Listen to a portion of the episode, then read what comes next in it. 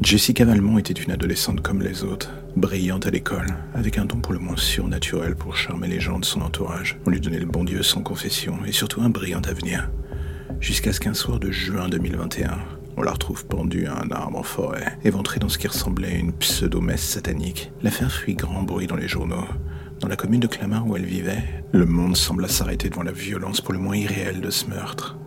Ce que personne n'avait prévu, tenait dans l'arrestation qui suivit. Deux adolescentes furent arrêtées après que chez l'une d'elles on retrouva le téléphone de la victime ainsi que d'autres affaires. Deux adolescentes ne prédestinait à devenir des criminels. Sophie Valmont était la petite sœur de Jessica et Irène Labier sa meilleure amie, son âme damnée. La police comprit très vite l'une des raisons du meurtre. Sophie haïssait du fond de son âme sa grande sœur pour tout ce qu'elle représentait, mais surtout pour un cas de figure assez simple. Elle vivait dans son ombre depuis toujours et dans certains cas cela passe avec le temps. Dans d'autres, c'est le moteur d'une rancœur, d'une haine qui a tendance à devenir pour le moins toxique avec le temps. Et dans le cas de Sophie, la chose avait été couplée avec un esprit d'une perversion pour le moins fabuleuse. Âgée de 14 ans, elle avait attiré sa sœur dans un véritable guet-apens en se faisant passer pour un autre garçon de sa classe.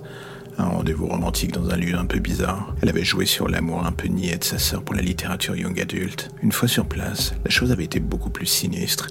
Les rapports du légiste avaient défini que Jessica avait été battue, échymose sur le corps, trauma crânien et différentes traces de coupures sur le corps laissaient à penser à une lutte sans merci. La police buta pourtant sur un point. Comment deux gamines de 14 ans avaient pu faire preuve d'une telle sauvagerie et pendre une ado à 5 mètres de hauteur et l'éventrer comme un animal Et la réponse vint en partie de la jeune Irène Labier. Elle indiqua après un long interrogatoire qu'il y avait eu cet homme qui était venu les aider.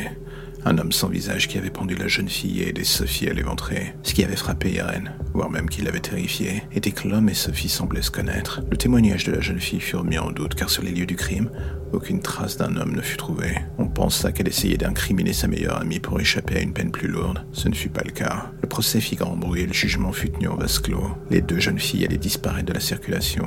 Et d'une certaine manière, cela arrangeait tout le monde. Ce que personne n'avait prévu, c'était que le soir avant le jugement final, les deux adolescentes furent retrouvées chacune massacrées dans leur cellule. Personne n'avait rien vu, ni entendu. Personne, sauf cette caméra de sécurité qui sembla capter une image fugace, celle d'une silhouette gigantesque, dont on ne voyait pas le visage. Et d'un coup, le doute envahit les enquêteurs. Et si ce mystérieux personnage dont parlait Irène avait bel et bien existé, et qu'il était venu finir le travail? Personne n'eut jamais de réponse. Une affaire qui fut étouffée et noyée sous un lot de mensonges diplomatiques, dirons-nous. Mais depuis ce jour, l'affaire Valmont hante encore l'esprit de ceux qui ont eu le malheur d'y être plongés. Rarement pour le meilleur, et surtout pour le pire.